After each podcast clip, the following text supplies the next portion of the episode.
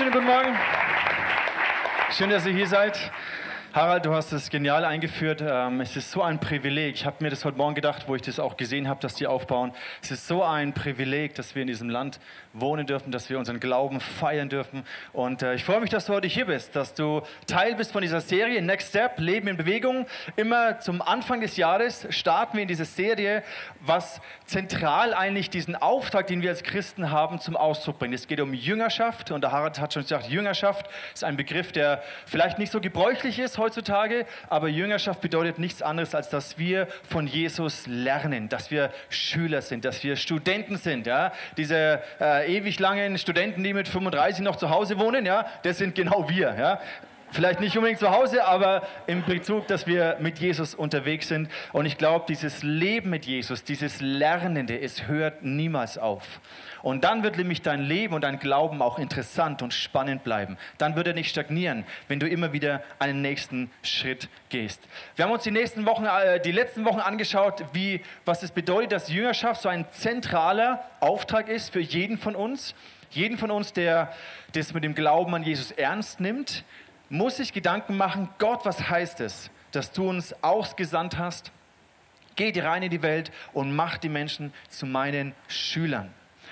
Wir haben uns angeschaut, diese Frage, ob denn jeder Christ auch automatisch ein Jünger ist. Und wir haben festgestellt, nee, da gibt es schon eine, noch eine weitere Entscheidung. Das eine ist, an Jesus zu glauben, an das Evangelium zu glauben, an die grundlegende Tatsache des Evangeliums zu glauben, dass Jesus am Kreuz für mich gestorben ist. Dass meine Errettung, meine Erlösung, meine Vergebung ich mir nicht verdienen kann, sondern sie aus Gnade dankbar annehmen kann. Und eine zweite genauso wichtige Entscheidung ist aber zu sagen, Jesus, bin ich bereit, mein Leben unter deine Leitung, unter deine Führung zu stellen? Bin ich bereit, deinen Willen über meinen eigenen Willen zu stellen? Und wir alle sind tendenziell sehr unabhängigkeitsliebend. Wir möchten gerne unsere eigenen Entscheidungen treffen. Wir mögen es tendenziell, ich merke das an meinen Kindern irgendwie komischerweise, es ist irgendwie komisch, wenn der Papa sagt, was ich tun soll und ich habe eigentlich gar keinen Bock drauf. Da, da widerstrebt sich etwas und ich kann mich dunkel erinnern, dass es in meiner Kindheit ähnlich war. Mein Papa ist heute hier. Ähm, ich hoffe, er erzählt euch keine schlimmen Geschichten. Also, das ist etwas, was uns tendenziell gar nicht so liegt. Aber zu glauben und nachzufolgen heißt, Jesus, du gehst voran und ich folge dir. Jesus, du, dein Wille stelle ich über meinen eigenen Willen. Wir haben versucht, diese, diesen Auftrag von Jesus und diese Bedeutung, was heißt es, Jünger zu sein, in einen Satz zusammengefassen, äh, zu, zusammenzufassen. Und ich hoffe, den kannst du dir vielleicht merken. Ein Jünger macht Jünger, der die Jünger machen. Das ist eigentlich vollkommen logisch. Jünger machen Jünger, die Jünger machen. Und dabei werden wir immer jünger. ja, nee, gut. Manchmal auch älter. Wir haben uns angeschaut, dass, es, dass dieser Auftrag von Jesus zwei Dimensionen hat. Das eine ist es, wie wir als Gemeinschaft, als Einheit, als Kollektiv, als ein Team diesen Auftrag wahrnehmen. Jeder, der eine andere Aufgabe hat. Und dieses Ganze, was jeder vielleicht nur einen kleinen Teil dazu beiträgt, dient dem Ganzen, dass wir als Gemeinde diesen Auftrag umsetzen, Menschen einzuladen, Jesus kennenzulernen und ihm nachzufolgen. Aber es hat auch die zweite Perspektive, die zweite Dimension, dieses Individuelle. Das heißt, dass du ganz persönlich jemand anders an die Hand nehmen kannst und ihm erklären kannst, was das Evangelium bedeutet, was es bedeutet, dass Jesus am Kreuz gestorben ist, wie er in der Bibel lesen kann, wie er mit Gott kommunizieren kann, dass du eins zu eins das vielleicht einem Nachbarn oder einem Arbeitskollegen oder einem Freund erklären kannst. Letzte Woche haben wir geendet mit dieser Geschichte, wo der mit diesem Gleichnis, was Jesus erzählt, dieser Mann, der den Schatz im Acker findet. Und dann heißt es, diese, diese eine Stelle, die liebe ich, in seiner Freude verkauft er alles, was er hat, nur um diesen Schatz im Acker zu gewinnen. Und ich habe euch eine Geschichte erzählt von meinem Schwager, könnt ihr vielleicht noch erinnern, dem Typen aus äh, Amerika, der jetzt in Amerika wohnt. Und ich habe euch gesagt, er hat mir erklärt, dass er jetzt ein Haus, der hat so ein Land gekauft in Colorado und dass er ein Haus baut und solche Container hingestellt hat. Und weil ich mir das nicht vorstellen konnte und ihr euch vielleicht auch nicht vorstellen konnte, wovon ich da rede, habe ich euch ein Foto mitgebracht, beziehungsweise mehrere Fotos. Das ist das Land, was er gekauft hat und da seht ihr schon so ein paar Container, die er anliefern hat lassen. Dann haben sie das irgendwie aufeinander gestellt und äh, nebeneinander gestellt und es ist so zwei Etagen, die da kommen. Und wie gesagt, ich konnte mir das nicht vorstellen. Hey Lukas, heißt es, ihr wohnt dann in solchen Metallcontainern, so ungefähr wie es hier ausschaut. Ja, schaut, das ist dann zum Beispiel die Küche oder das Wohnzimmer. Ich habe mir gedacht, okay, wie, wie ist das möglich? Und erst als mir er mir so eine, eine 3D-Animation gezeigt hat, da konnte ich mir dann vorstellen, was es bedeutet und wie das denn mal aussehen kann. Und ich habe mir gedacht, wow, in Containern zu wohnen, ist vielleicht gar nicht so eine schlechte Idee. Mit unserem Glauben an Jesus ist es eigentlich ähnlich, weil seine Familie, das ist so eine Hintergrundinfo, die wisst ihr natürlich nicht, die wohnen seit eineinhalb Jahren in einem Wohnwagen auf diesem Gelände. Sie sind von Atlanta dahin gezogen und es ist schon herausfordernd mit vier Kindern, kleinen Kindern, eineinhalb Jahre in einem so einem Trailer in einem Wohnwagen zu wohnen. Und ich glaube schon, dass sie da echt ans Limit gekommen sind, beziehungsweise haben sie das uns erzählt. Aber sie hatten immer diese Perspektive. Eines Tages, es ist zwar hart, aber wir werden hier diese Häuser bauen. Die Pferde laufen schon rum, alles wunderbar.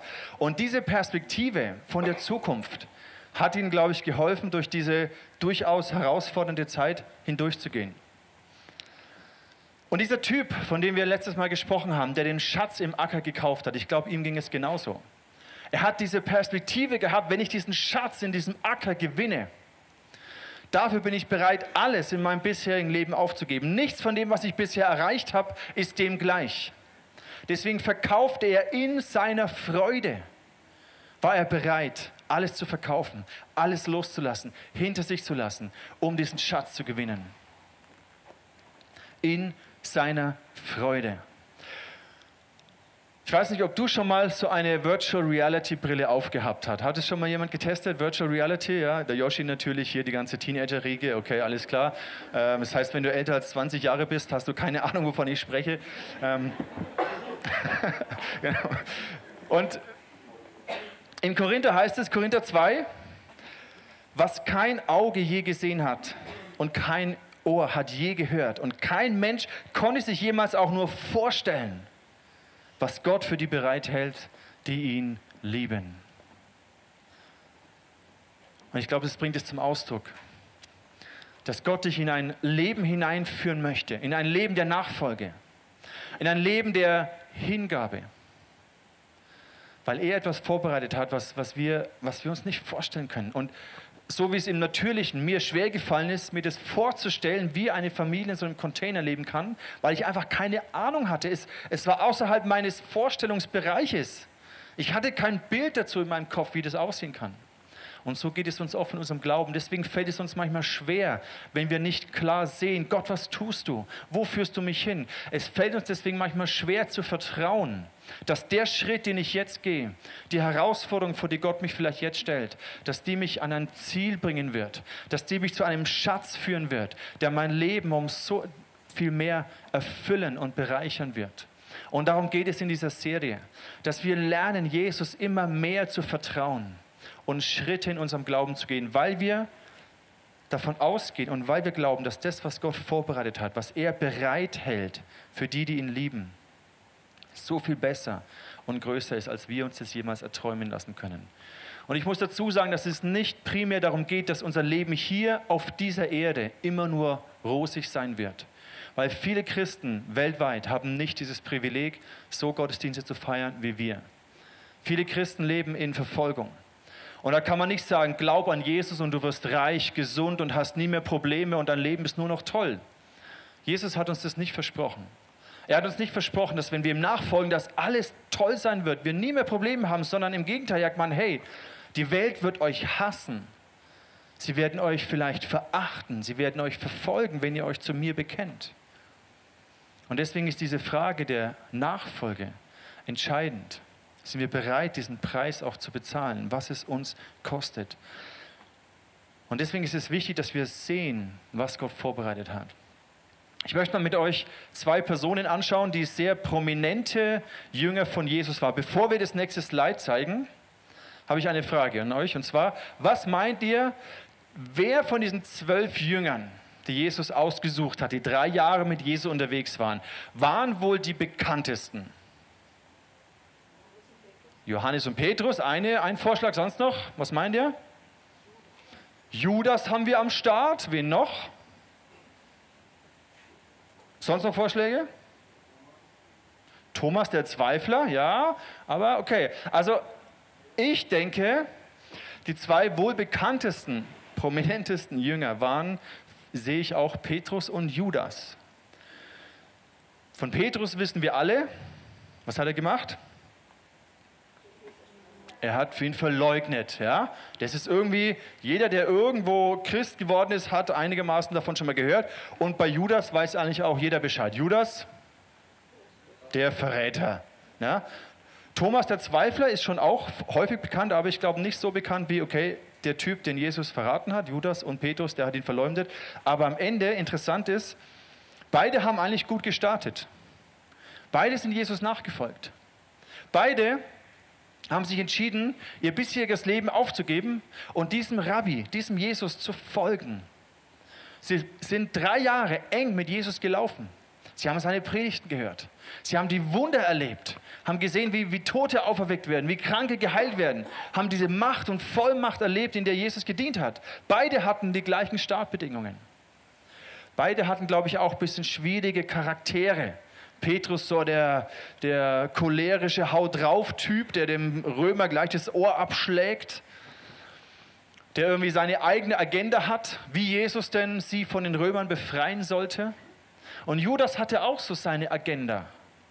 Man liest so ein bisschen, dass er etwas Betrügerisches an sich hatte, so ein bisschen mit Geld nicht gut umgehen konnte.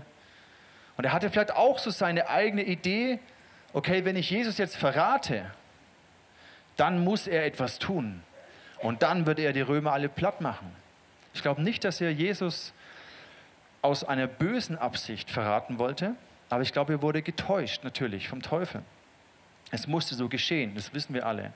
Beide haben gut gestartet, aber beide enden total unterschiedlich. Beide erleben einen Zerbruch. Beide versagen eigentlich total und kommen an ihre Grenze, charakterlichen Grenze. Der eine erhängt sich, setzt dann im Leben ein Ende aus Scham, aus Verzweiflung. Erhängt sich Judas. Er nimmt diese 30 Silberstücke und schmeißt sie den hohen Priester hin. Er will das Geld gar nicht mehr haben. Und aus lauter Scham erhängt er sich. Und Petrus ist auch zerbrochen. Ich vermute oder ich interpretiere oder ich kann mir vorstellen, dass er vielleicht auch Gedanken hat von, hey, ich habe so jämmerlich versagt. Ich bin so ein, ein, ein Nichtsnutz. Vielleicht hat er auch Todesgedanken gehabt, das wissen wir nicht. Aber wir wissen, dass er irgendwie die Kurve kriegt und irgendwie wieder Jesus begegnet und Jesus ihn trifft, nachdem er auch verstanden ist und ihn wiederherstellt. Und Petrus wird zu einem der Säulen, zu einem der apostolischen Leitungsfiguren der ersten Gemeinde. Zwei Männer, charakterlich nicht ganz einfach, so wie du und ich. Beide haben die gleichen Startbedingungen, beide leben mit Jesus, aber ihr Ende ist komplett unterschiedlich. Wenn wir über Next Step sprechen und wenn wir so eine, oder ich habe mir überlegt, was, wenn Petrus und Judas sich diese Virtual Reality Brille aufgesetzt hätten, was sie denn gesehen hätten, Petrus war ja so davon überzeugt, dass er Jesus niemals verraten würde. Und es ist so dieses, dieses, dieser Wunsch, so, oh, ich möchte gern sehen, wie es in der Zukunft sein wird, diese virtuelle Realität, dieses, was Gott vorhat. Wahrscheinlich sind wir alle letztendlich ganz dankbar, dass wir es nicht sehen, weil wir vielleicht gar nicht damit umgehen könnten. Aber die Bibel sagt uns, dass wir vertrauen dürfen, dass wir glauben dürfen. Glauben heißt ja genau das, ich sehe es nicht, aber ich vertraue dass Gott zu seinem Wort steht. Ich vertraue und gehe Schritte mit Jesus. Wie möchtest du mal auf dein Leben zurückschauen? Was ist die Lebensgeschichte, die vielleicht andere über dich erzählen? Was möchtest du an eine nächste Generation weitergeben? Was ist dein Erbe, dein geistliches Erbe? Worüber sprechen deine Kinder, wenn sie über dich reden?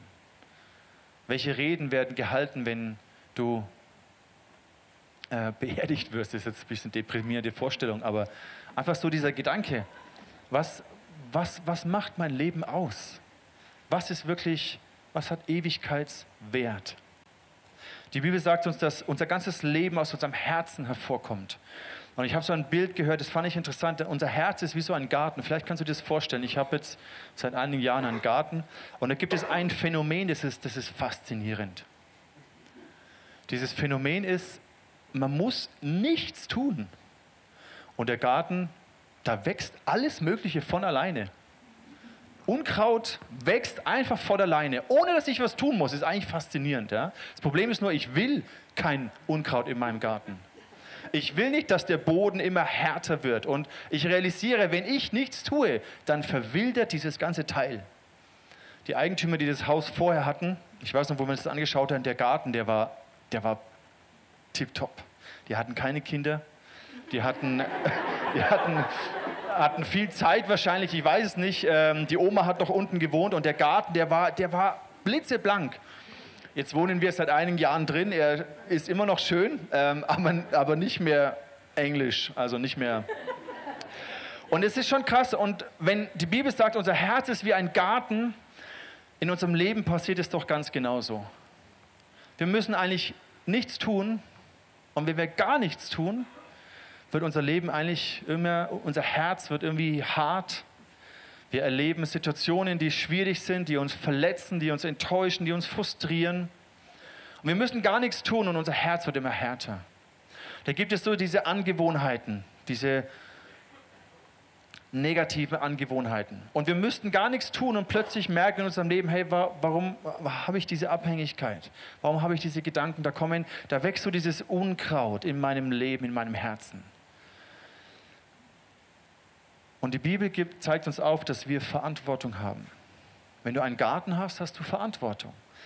Du hast ein Leben, du hast ein Herz, du hast Gedanken, du hast Emotionen, du bist dafür verantwortlich. Und wir müssen investieren.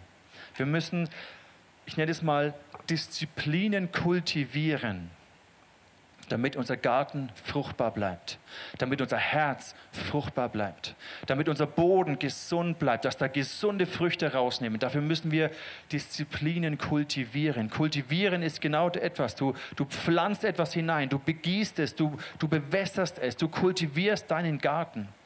Und Jüngerschaft hat damit zu tun, dass wir, deswegen liebe ich dieses Wort, Discipleship, Disziplinen im Englischen, dass wir etwas kultivieren, dass wir Angewohnheiten, gesunde, Jesusmäßige, göttliche Eigenschaften kultivieren. Und ja, es ist manchmal ein bisschen anstrengend. Und da ist so diese faule, träge Seite in uns, die am liebsten einfach das nicht möchte. Und wir müssen aber lernen, das zu überwinden uns davon nicht treiben zu lassen, sondern zu wissen, wo möchte ich hin? Welche Schritte möchte ich jetzt gehen, damit ich diese Eigenschaften von Jesus in meinem Leben kultivieren kann? Da heißt es hier im Korintherbrief, das haben wir uns letztes Mal auch schon angeschaut, der Geist des Herrn wirkt in uns, sodass wir ihm immer ähnlicher werden und immer stärker seine Herrlichkeit widerspiegeln. Das passiert nicht von alleine. Das passiert nicht, während du im Sessel sitzt und wartest, dass sich etwas verändert sondern diese Herzensveränderung, die der Heilige Geist in dir bewirken möchte, passiert, indem wir auf Gott hören lernen, indem wir Schritte gehen, indem wir Fehler machen. Wie viel habe ich schon gelernt durch Fehler? Ich habe immer gehofft, dass ich nur von den Fehlern der anderen lernen kann. Aber es hat nicht ganz funktioniert. Es gibt gewisse Dinge, die musst du selber falsch machen. Ich weiß auch nicht warum, aber es gehört dazu. Aber wenn wir richtig aus Fehlern lernen, dann haben wir so ein Entwicklungspotenzial. Und der Heilige Geist möchte uns verändern. Wir sprechen in dieser Serie über diese fünf Lebensbereiche. Den Bereich des Glaubens, den Bereich der Beziehungen, den Bereich der Gesundheit, der Ressourcen und der Arbeit. Und versuch dir mal vorzustellen, was würde es bedeuten, wenn in jeder dieser Lebensbereiche dieses Wesen von Jesus immer mehr zum Ausdruck kommt. Wenn diese Herrlichkeit, wie wir es gerade gelesen haben, wenn du diese Herrlichkeit von Jesus immer mehr deutlicher widerspiegelst. So viele Menschen lehnen den Glauben an Jesus ab, weil sie schlechte Erfahrungen gemacht haben mit Christen. Weil sie das Leben von, von Gläubigen angeschaut haben und gedacht haben, okay, also wenn, wenn du diesen Jesus repräsentieren solltest, dann, dann möchte ich nicht so werden, dann möchte ich diesem Jesus nicht nachfolgen. Und natürlich sind wir alle menschlich und wir haben alle genauso unsere Schwächen und Fehler. Aber unsere Aufgabe ist es eigentlich, diesen Jesus den Menschen vorzustellen, sie zu lieben, so wie Jesus geliebt hat. Und es ist ein Prozess. Stell dir vor, wenn du beginnst in deinem Glauben, deinen Glauben so zu leben, deine Beziehung zu Gott so zu leben, wie Jesus seine Beziehung zum Vater gelebt hat. Diese innige Vertrautheit, diese Qualitätszeit, die er mit seinem Vater im Himmel erlebt hat. Sein Herz war gesättigt und durchdrungen von der Liebe und Annahme seines Vaters. Er hat kommuniziert, er hat im Wort Gottes studiert.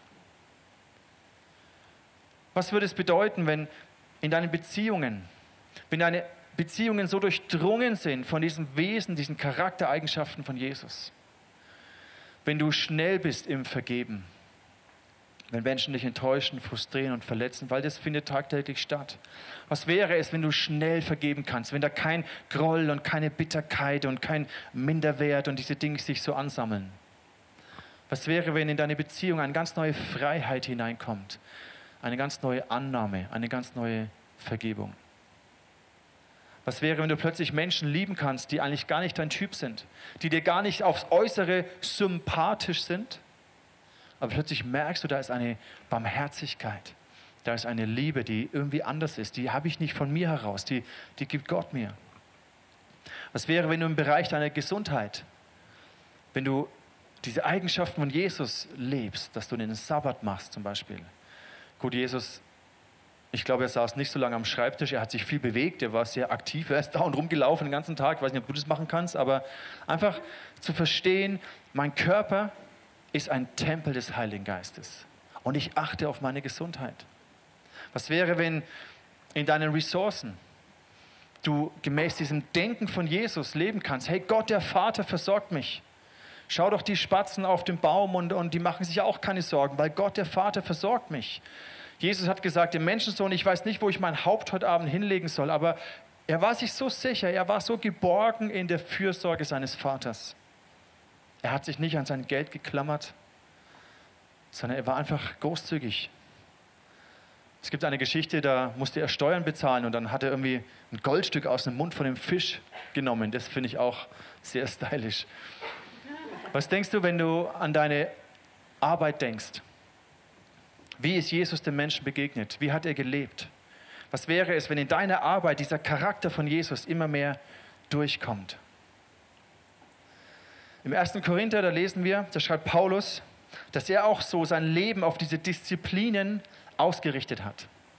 Paulus war ein sehr eifriger Mensch, er war ein Hochgelehrter und er hat uns ähm, in, diesem, in dem Neuen Testament viele Dinge weitergegeben, die wir lernen können, was es heißt, diese Disziplinen zu entwickeln. Und ich möchte euch heute vier so, einfach so Gedanken vielleicht geben, die du mitnehmen kannst. Wie kannst du in deinem Leben diese Disziplinen entwickeln? Eine erste Disziplin, die ich sehr wichtig finde, ist, dass du einen Lebensstil von Dankbarkeit, von Gebet, von Anbetung kultivierst. Und es passiert auch nicht von alleine, sondern du musst es aktiv kultivieren, du musst es wollen. Dass du bewusst entscheidest, in einer dankbaren Haltung in den Tag zu starten, in der, in der Früh der Zeit zu nehmen, Gott, die ersten Minuten meines Tages, die gebe ich dir. Ich halte dein Herz, mein Herz dir hin meine Anliegen, alles, was dort läuft. Ich entwickle einen Lebensstil von Anbetung. Diese Disziplinen haben immer den Aspekt von dem, was wir gemeinsam machen, wenn wir am Sonntag zusammenkommen, wenn wir in einer Kleingruppe zusammenkommen, aber auch was du ganz alleine entwickeln solltest und kannst.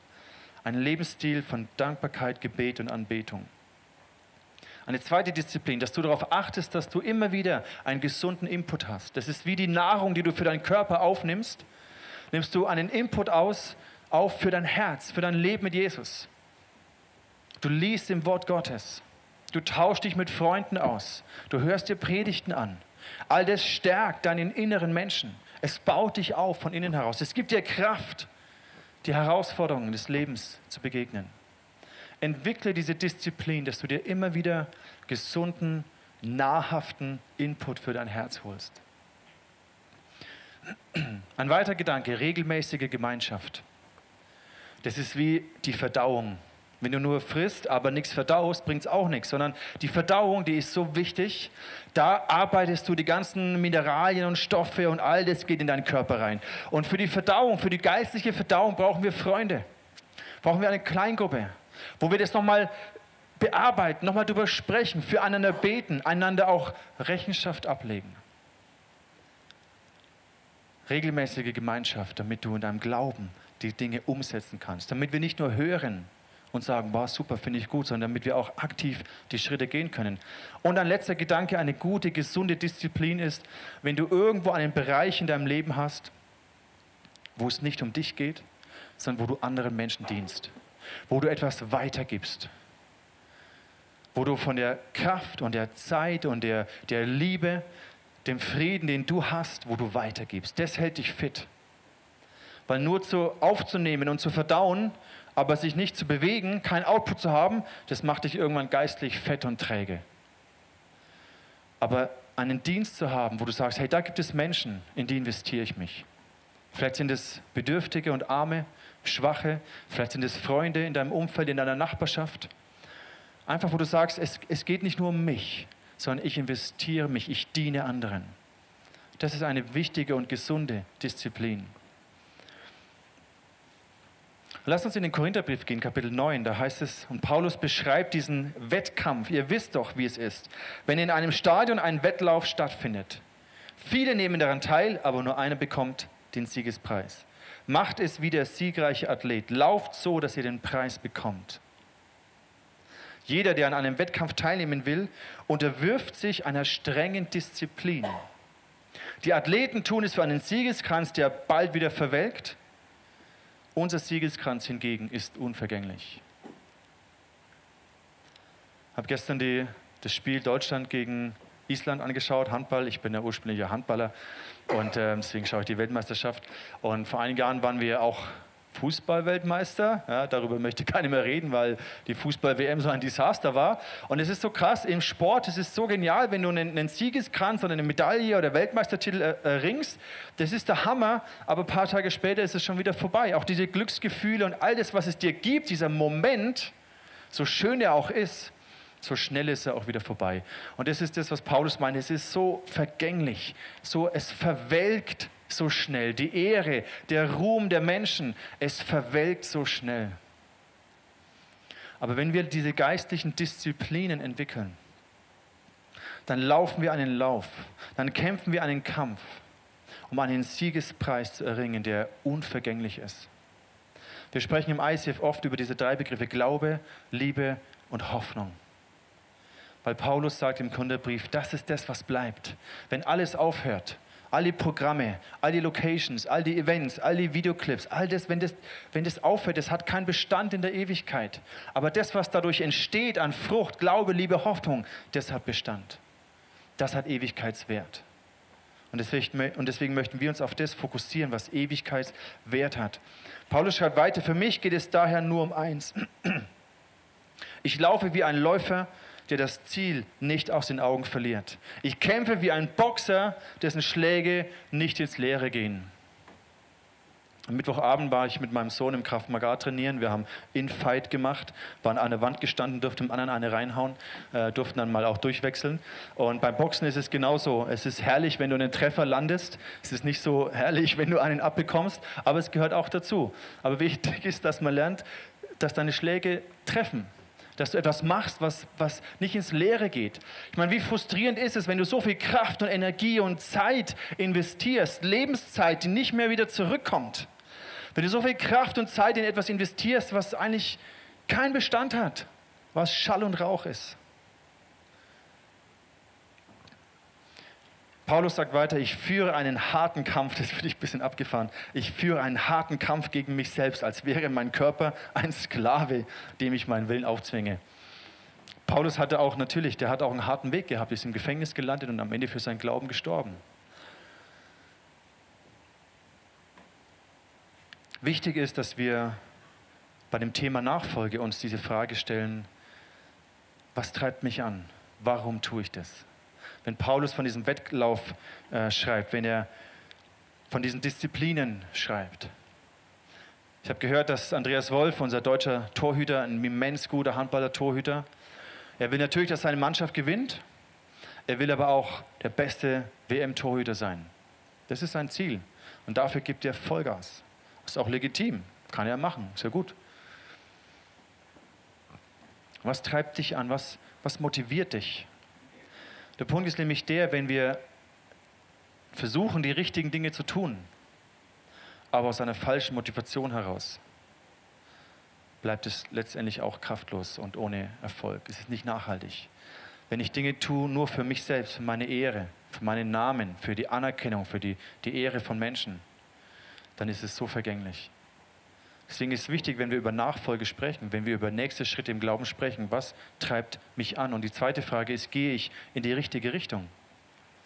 Man kann ja nächste Schritte gehen in eine komplett falsche Richtung. Man kann sein Leben zerstören mit lauter falschen, dummen Entscheidungen.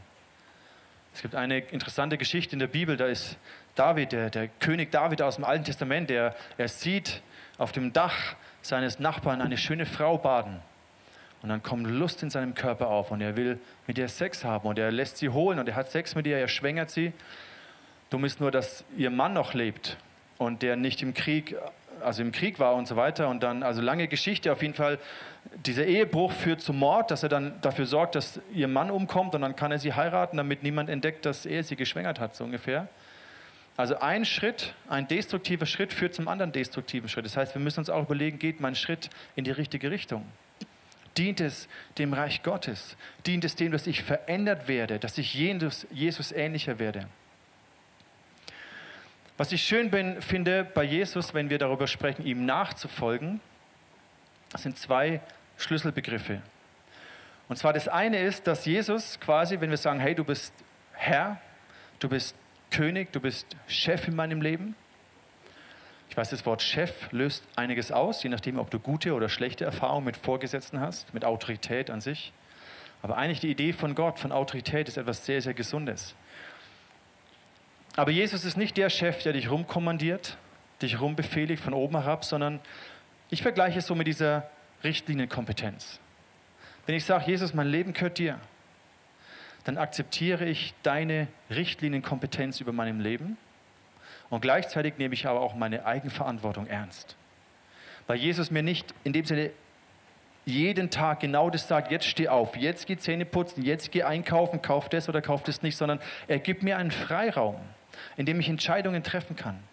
Und diesen Freiraum können wir nutzen, diesen Garten dürfen wir kultivieren. Diese Lebensbereiche, die wir angeschaut haben, diese fünf, du kannst es dir vorstellen, weil in unserer Politik haben wir auch eine Richtlinienkompetenz. Da gibt es die Minister und die Minister unterstehen der Richtlinienkompetenz der Kanzlerin. Und so stelle ich mir das ein bisschen vor. Du bist dein eigener Gesundheitsminister. Du bist dein eigener Finanzminister. Du bist der Minister für Arbeit. Du bist der Minister für Gesundheit und für Religion, wenn man es mal so religiös bezeichnen würde. Und jetzt gibt es hier einen Chef, und er hat eine Richtlinie. Und das ist diese Vorgabe von Jesus, die Richtlinie Kompetenz. Aber in dem hast du Eigenverantwortung. Und ich möchte Mut machen, nimm diese Eigenverantwortung wahr. Geh nächste Schritte in deinem Glauben. Ich persönlich habe mir überlegt, in diesem Jahr immer wieder auch nächste Schritte, die ich gehe. Letztes Jahr war so, wo ich gemerkt habe, Gott möchte mich noch mehr in einen Lebensstil von Gebet hineinführen. Und ich merke, dieses Jahr ist so ein Thema dran, wo Gott mit mir hin möchte, das ist das Thema Fasten. Dass ich noch mehr konsequenter lerne, Zeiten des Fastens zu erleben. Wir werden in der Hashtag Jesus-Serie vor Ostern auch darüber sprechen. Das ist so ein nächster Step für mich in diesem Jahr. Im Bereich deiner Beziehungen, das kannst du auch für dich reflektieren. Was sind nächste Schritte, die Gott mit dir gehen möchte? Ich habe jetzt inzwischen einige Teenager zu Hause da verändert sich die Beziehungskonstellation zu Hause. Und wir müssen auch uns wieder neu anpassen, auch die Franz und ich. Hey, wie, welchen Rhythmus geben wir unserer Familie? Zum Beispiel haben wir gesagt, okay, ich möchte versuchen, ist so ein Next Step in diesem Jahr für mich, ich möchte versuchen, den Freitag, meine Arbeit auf Sonntag bis Donnerstag zu reduzieren, also meine Stunden. Bisher habe ich immer Freitag noch lang gearbeitet und ich merke, nee, der Freitag ist wichtig. Freitagvormittag wird für mich und die Franzi sehr, sehr wichtig. Und den möchte ich möglichst frei bekommen. Da komme ich lieber Mittwoch um 7 Uhr oder arbeite bis nachts. Aber den Freitag, den möchte ich freischaufeln. Und das ist so ein Next Step für mich in diesem Jahr. Ein Next Step ist auch, dass, wir, dass sich die Beziehung zu unseren Kids und den Teenagern verändert, weil sie einfach Teenager werden, was mega cool ist, aber auch herausfordernd sein kann. Es verändert sich. Und ich, ich liebe es, aber es braucht einen neuen Rhythmus. Oder auch meine Coaching-Beziehung zum Steffen, habe jetzt diese Woche mit ihm telefoniert. Steffen ähm, Beck aus ICF Karlsruhe. Äh, wir haben seit einem halben Jahr so eine Mentoring-Coaching-Beziehung. Das möchte ich weiter intensivieren, dass wir regelmäßig skypen, dass wir regelmäßig sprechen. Das ist so ein Next Step für mich in diesem Jahr. Oder auch die Pastorenbeziehung, die, die Beziehung zu Pastoren hier in dieser Stadt, so den One Love-Pastoren. Hatte letzte, ähm, in diesem letzten Jahr so einige spezielle Beziehungen, die sich vertieft haben. Das möchte ich weiter pflegen. Ich möchte mehr auch hier in 1 zu 1 Beziehungen investieren. Im Bereich von meiner Gesundheit bin ich am Schauen, okay Gott, mein Schlafrhythmus, ich möchte früher aufstehen, damit ich früher heimkommen kann, um mehr Zeit zu haben für die Familie. Ähm, ein großer Wunsch der Kinder war, dass wir uns einen Fitnessraum einrichten. Und äh, meine Kinder sagen mir, Papa, trainierst du jetzt ein Sixpack? Das ist die Latte, ja, das ist die Erwartung zu Hause. Und ich so, also die Betonung liegt auf wieder. es ist schon ein paar Jahre her. Ähm, und das ist eine Challenge. Ich, ich gebe mir Mühe, habe ich gesagt. Ich gucke mal, wenn wir dann im Sommer im Freibad sind. Ja, mal schauen, wie es dann ausschaut. Aber generell überlege ich mir, okay, wie, wie kann ich meinen Körper fit halten? Zum Glück habe ich eine Frau, die auf meine Ernährung achtet, ähm, auf meinen Schlaf. Und das sind so Schritte, okay, die ich gehen möchte. Weil ich weiß, mein, mein Körper ist mir anvertraut. Ich möchte auch noch im Alter fit und leistungsfähig fähig sein. Dass man mit 20, 30 fit ist und mit 15 ein Sixpack hat, ist ja eh klar. Aber die Challenge ist mit 40 plus, genau, fit zu bleiben. Mal gucken. Auch im Bereich meiner Arbeit gibt es auch Schritte, auf die ich zurückblicke, wo ich mega dankbar bin, wo ich merke, Gott hat mein, mein Gebiet erweitert. Ich habe äh, habe ein Buch geschrieben, was im März rauskommt, davon werdet ihr wahrscheinlich noch hören. Das war auch ein, ein großer Next Step für mich, zu sehen, hey, wie, wie dieses zusammengewirkt hat, wie Gott Wunder gemacht hat. Auch der Schritt hier ins Korn, dass wir hier sein können, waren so nächste Schritte, die Gott uns geführt hat. Und bei all dem, wo wir darüber nachdenken, welche nächsten Schritte gehen wir, welche Disziplinen, warum ist es so wichtig, warum muss es zusammenkommen? Wenn wir beten, Gott erweitere mein Gebiet, was ist der nächste Schritt? müssen wir wissen, warum es wichtig ist. Weil, wenn Gott dir ein neues Gebiet gibt, dann musst du auch charakterlich da hineinwachsen. Wenn die Bühne größer wird, musst du auch charakterlich größer werden. Musst du geistlich tiefer werden. Deine Wurzeln tiefer graben. Deine Wurzeln tiefer hinein in, in die Beziehung zu Gott gründen. Wir können nicht äußerlich wachsen, aber innerlich noch die gleichen bleiben. Sondern das innere Wachstum muss mitkommen. Ich weiß, einige von euch haben interessante Schritte in diesem Jahr. Sie werden heiraten, sie werden Kinder kriegen, sie werden vielleicht neue, neue Arbeitsplätze ähm, bekommen, werden ihr Studium abschließen. Das sind alles faszinierende Next Steps. Aber denk immer dran, dass du auch innerlich mitkommen musst, dass du dich auch innerlich, charakterlich entwickeln musst. Und deswegen sind diese Disziplinen entscheidend wichtig. Ich möchte schließen mit diesem Gedanken, den Paulus schreibt an seinen Jünger, an seinen Menti, seinen Trainee im Timotheus. Er schreibt, gegen Ende seines Lebens, ich habe den guten Kampf gekämpft. Ich habe den Lauf vollendet. Ich habe den Glauben gehalten.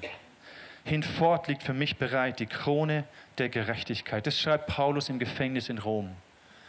Er schreibt, durch all die Widrigkeiten des Lebens, durch all die Ungerechtigkeiten, durch all die Verfolgung und das Leid, die ich erlebt habe, habe ich den Glauben gehalten, habe ich den Lauf vollendet. Und das ist ein tiefes, tiefes Gebetsanliegen von mir für mein Leben, für meine Familie und für dein Leben wünsche ich mir das auch, dass du sagen kannst, hey, ich habe den Glauben gehalten. Ich habe den Lauf vollendet. Und du findest auf deinem Stuhl, findest du diese Flyer. Diane, vielleicht kannst du mir mal einen, einen vorreichen. Und wir möchten uns die nächsten Minuten Zeit nehmen, wo du überlegen kannst, hier ist diese Bibelstelle, dass der Geist Gottes in uns wirkt, wir Jesus ähnlicher werden. Und auf der Rückseite findest du Platz für deine Notizen mit einem Stift auf deinem Stuhl. Und überleg dir doch auch für einen Moment, Jesus, welchen Schritt im Bereich meines Glaubens darf ich gehen? Wo möchtest du, dass ich dir lerne, mehr zu vertrauen? Im Bereich meiner Beziehungen. Gibt es vielleicht Beziehungen, die sind anstrengend, die sind frustrierend, die sind verletzend, die sind vielleicht depressiv für dich. Wie möchte Gott es verändern? Vielleicht gibt Gott dir, sagt, hey, geh hin und, und, und versöhne dich mit der Person. Vergib dem und dem.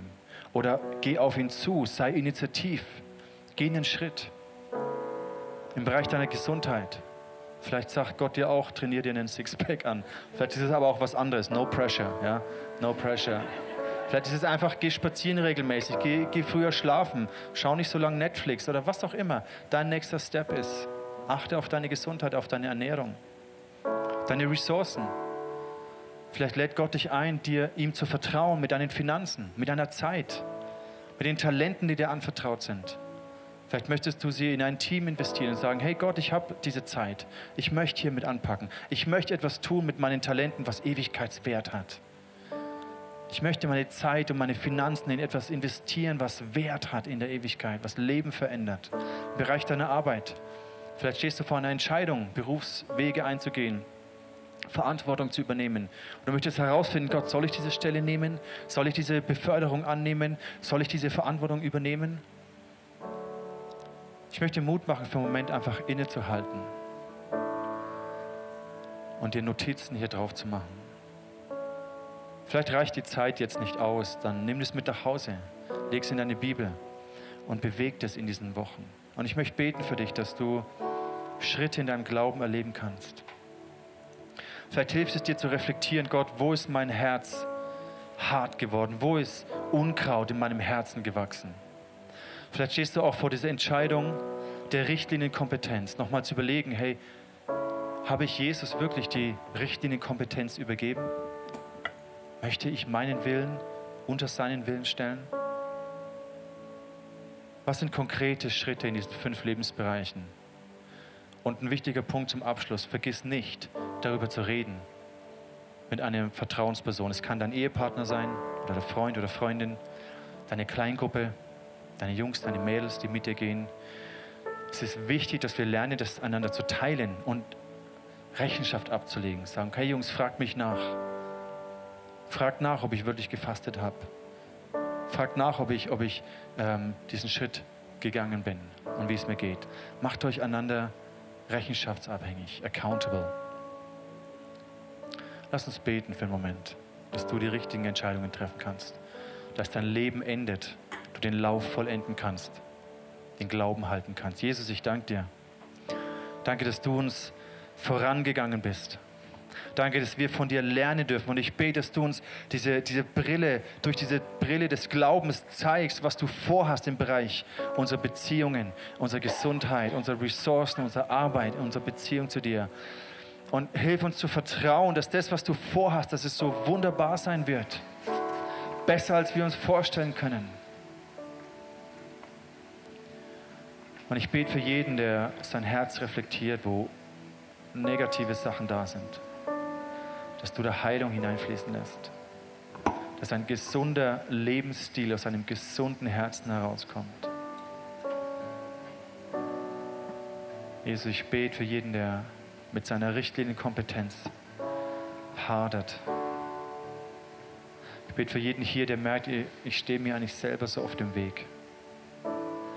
Ich bete, dass du uns hilfst zu vertrauen. Ich segne dich mit Vertrauen in Jesus. Dass du sagen kannst, Jesus, ich vertraue dir mein Leben an. Du sollst der Herr, der König, der Chef in meinem Leben sein. Ich möchte deinen Richtlinien folgen. Deine Gebote sind gut für mich. Und Heiliger Geist, ich bitte dich, dass du zu jedem sprichst und zeigst, welchen nächsten Schritt er gehen darf. Und ich bete, dass die Herrlichkeit von Jesus durchbricht in unserem Leben. Dass wir dich, Jesus, den Menschen dieser Welt vorstellen können. Und ich danke dir auch, dass wir keine Superheilige sein müssen, dass du uns annimmst, sondern du nimmst uns so, wie wir sind. Und du nimmst uns an die Hand und du gehst mit uns vorwärts.